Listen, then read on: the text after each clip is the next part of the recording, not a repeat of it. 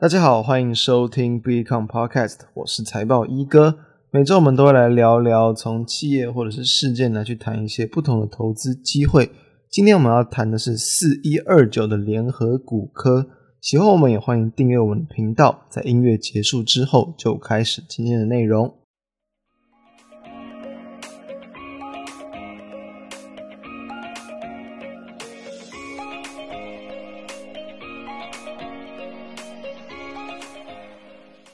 先跟大家讲一下哦，上周我没有录 podcast，主要就是因为我在病院待了三天哦，那就是我不小心滑倒了，然后呢就刚好去这个背跟右手手臂着地，那可能就是最脆弱的那一块就刚好撞到地板，所以就直接骨折了，骨头就直接断裂，然后呢就是要去这个动手术开刀嘛，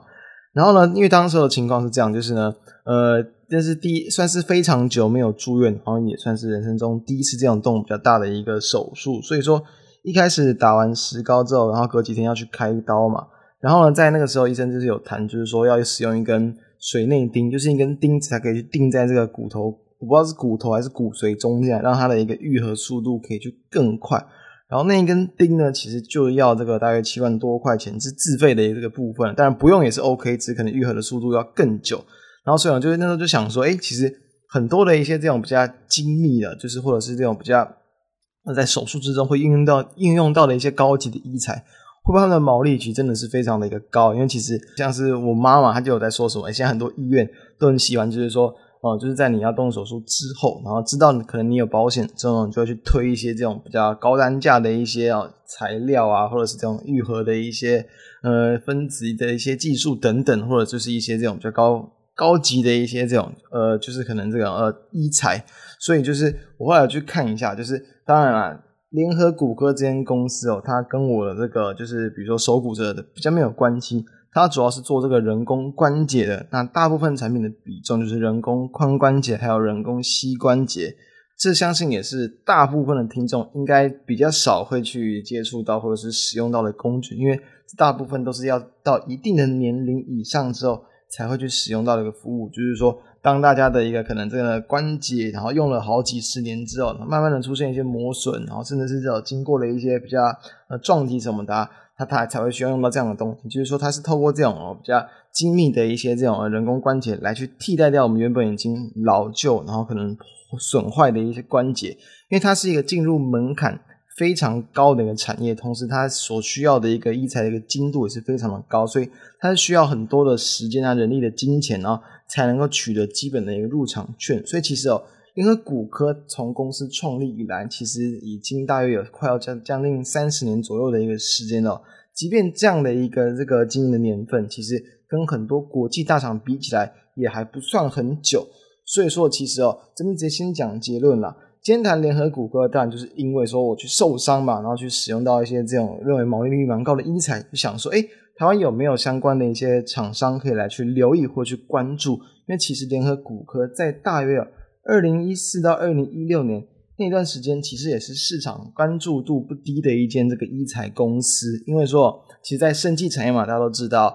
在很多新药股哦，其实，在过去几年来说，对于很多投资人，其实大家的信心就没有那么的足。主要就是因为第一个就是获利不稳定，然后第二个就是说，很可能常常就是会你要去等这个药证通不通过，等开奖。那一般人因为其实在这个研究上深度跟难度，其实一般人也是没有办法去掌握的，所以导致说。所以其实哦，新药股在台湾大部分的投资人眼中，就变得有点像是这种可能投机股的感觉。长期的股价只要没有题材、没有药证，几乎就是一个比较低迷的情况。所以说那段时间呢，就有不少人其实目光就转移到一些医材股，认为他们的获利是比较稳定，而且都是其实实质的有在出货。因为啊，假设你医材有稳定的在跟一些医院啊、药药局合作等等，其实。通常来说，它的一个这个获利的状况都会还算稳定，所以也算是一种在这个生技产业里面相对比较安全的一间公司。那为什么说，其实，在大约二零一六年股价到了高峰之后，它几乎就是一直呃慢慢的一个往下走低。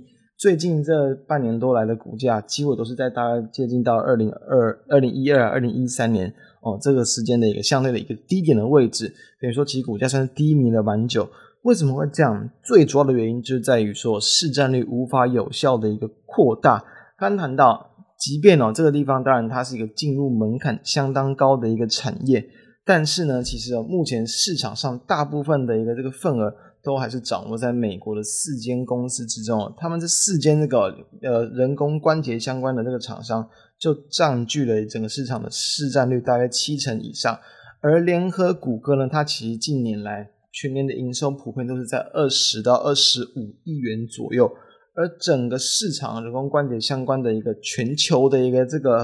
呃市值啊，应该说说这个销售额大概是在这个一百七十亿美元左右，换算成这个台币的话，大概就是五千亿左右。所以说，哦，五千亿总共五千亿嘛，那你联合谷歌大概只有这个二十多亿元，所以其他的市占率几乎了还算是不到零点五趴。那当然了，未来的一个关注重点。人工关节这个东西哦，大家都知道，高龄化了，一定会是一个未来的趋势哦。就很多的一些这种已开发国家，其实高龄化的一个速度其实算是蛮明显的。而且说，其实在呃，那个人工关节这种东西哦，它就是一定必要？不一定。但就是说，在经历过这种，比如说很多很多人一定老了之后，容易会面临到这种退化性的关节炎哦。那这个关节置换的这个手术，算是可以非常应该说可以比较有效的来去让你可以重新获得比较好的一个这个活动力。所以这当然我觉得它虽然是在长期来讲，包包含像其他的一些国外公司，其实也是预期说，其实在人工关节这样的一个市场，算是可以一个比较稳健的一个成长的幅度再去往上增加，但不是以非常快的速度。所以未来联合骨科在关注的重点，你很难说看到是什么，比如说呃高龄化啊，比如说就是人工关节的需求突然爆发。这样的一个幅度，但是呢，假设啊，假设说，如果它的一个市占率有明显的一个提高，哪怕是零点一、零点二趴，其实对于它的一个整个营收，可能就是会有来到三四成以上的一个成长幅度。假设再多拿到个一两趴，对于它的营收可能就会有倍数性的一个成长。所以说，当然近几年哦，因为股价就超越低迷，就代表说它的营收没有说非常有效实质的一个扩大。市占率没有非常有效的一个提高，就是因为他们不管现在行销、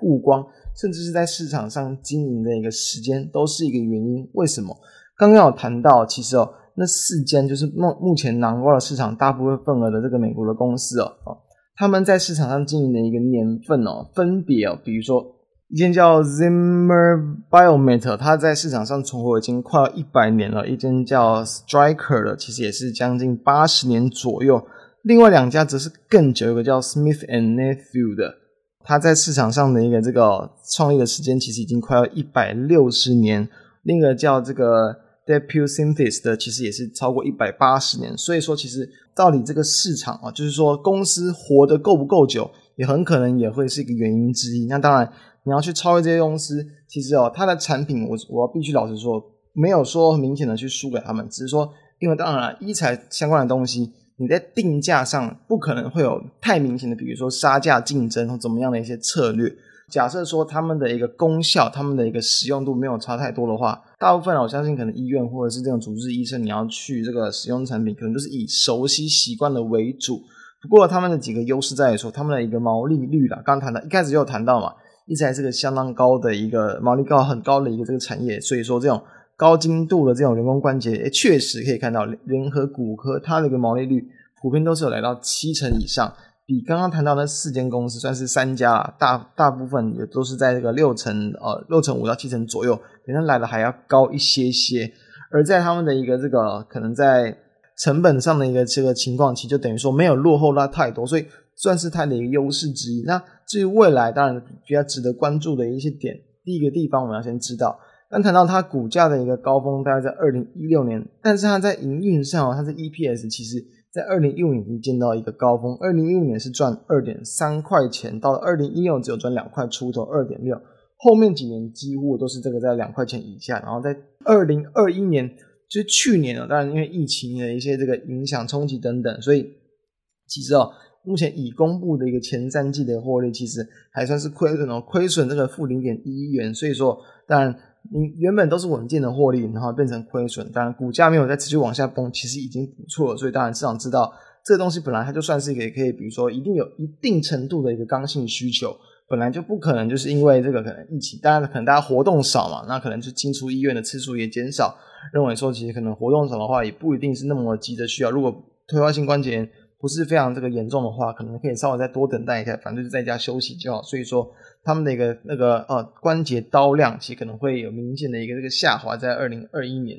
二零二一年，即便他们这个刀量没有明显的下滑，但是至少在营运上，就是在其他的一些部分呢，包括像成本等等，其实可能都会受到影响。所以这算是比较可惜的地方。不过说，因为他们都还是有持续的在去开发一些新产品啊，不管像是刚谈到，他们其实。呃呃，在这个新品的部分也是他们蛮积极要去加强的一块东西哦。他们在这个去年底期大概就是有七八项产品已经去上市，然后并且呢，在大约呃两三个月后也会有蛮多新品要去上市。他们也是蛮注重在各个国家的一个发展，包括像中国市场，他们在市场全球的一个市占率啊，台湾目前来讲其实大概是三四成左右，然后在中国啊，在欧洲啊，在美国大概都是两成左右，所以还算是比较平均的一个分散。中国这个地方，他们其实就蛮多哦，主要啊是这个髋关节的一些产品比较多，包含像是比如说什么软骨的一个水泥饼啊，或者像是一些什么关节的一些这个可能内衬啊，或是一些它的那个转动的那个头，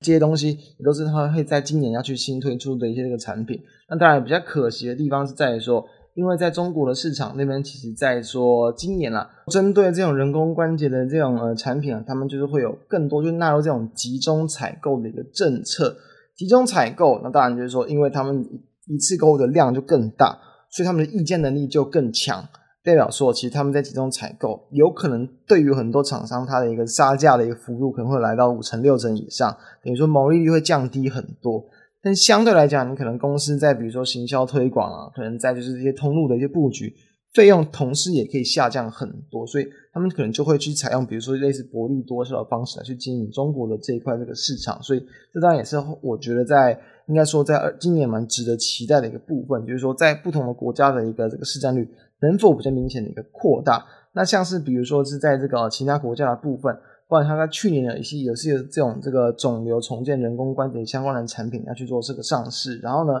呃，已经在美国跟台湾都有上市，所以它其实，在通路的这个部分，其实比较不用去太担心的，因为它其实目前在整个全球八个不同的国家都有这个据点，所以算是蛮多这种直营的一个据点。它在经营上的一个模式，其实也就是会用这种直营的方式来去拓展各个医院的一个这个通路，所以。我觉得就是说，在未来可能像是一些专业媒体嘛，或者一些骨科的一些医学会议之中，他们当然会持续的去曝光。这些曝光当然不会马上为他们能去争取到更多的一些新订单，但我觉得啊，他们这样持续的一个提升品牌知名度，也会是他们未来增加这个市占率的一个主因之一。所以说，回归到这样的一个方向来看，我觉得当然联合骨科它其实以目前整个产业结构来讲，大方向产业算是稳健的成长。然后呢，它其实，在目前呢，就是主要台湾市场的一个销售率是比较高嘛，然后在国外市场都算是有比较，不能说很大，但是都算是一个比较稳健的一个市场的份额，所以我觉得说它的一个营运可以算是稳健，同时未来是具有相当高的一个爆发力的公司。只要当它的一个，就是我刚刚讲到它毛利率算是比较高，同时在呃产品的品相也不会去明显的输给其他的一些这种国外的一些厂商，所以当它真的比较明显的市占率扩大。我觉得就是说，会是将来市场重新关注到它一个时间点，时间点要拉多长，我不敢确定。但是依照就是刚刚谈到，可能就是像很多其他的一些那种，呃，经过了好几好几十年甚至上百年经营的一些公司来去比较的话，我觉得说可能至少要比如说三到五年以上，会是一个比较保守的时间点。所以并不是马上就要可以，比如说去布局。我觉得当然现在布局其实也没有到说呃很很不划算怎么样。当然说现在你评估本一比可能会贵。但是是因为这个疫情部分的影响有关系，加上说它其实在去年全年的营收维持年成长，今年一月份的营收其实也还是维持年成长。只要它的一个营运维持一定程度的稳健的成长，我觉得说其实它的一个股价其实要再去这个往下破低的几率其实是很低的。所以我建议在低档震荡，未来的空间很大，但是爆发时间点可能要拉到比较长的时间。所以以这样的一个综合情况来看，我建议大家是可以纳入长期的一个关注名单。那当然以医材相关的角度来讲。比较不会是台股啦，就是大家很常会听到什么主流股，或者是大市场上主要去关注的资金焦点。但是要去作为这种，比如说你要慢慢存股的方向啊，或者是这种比较眼光很久远的长期投资，我觉得就是比较值得关注的方向。所以提供给各种不同需求的投资人来去关注这间公司。那以上就是今天跟大家分享的内容，我们就下周再见，大家拜拜。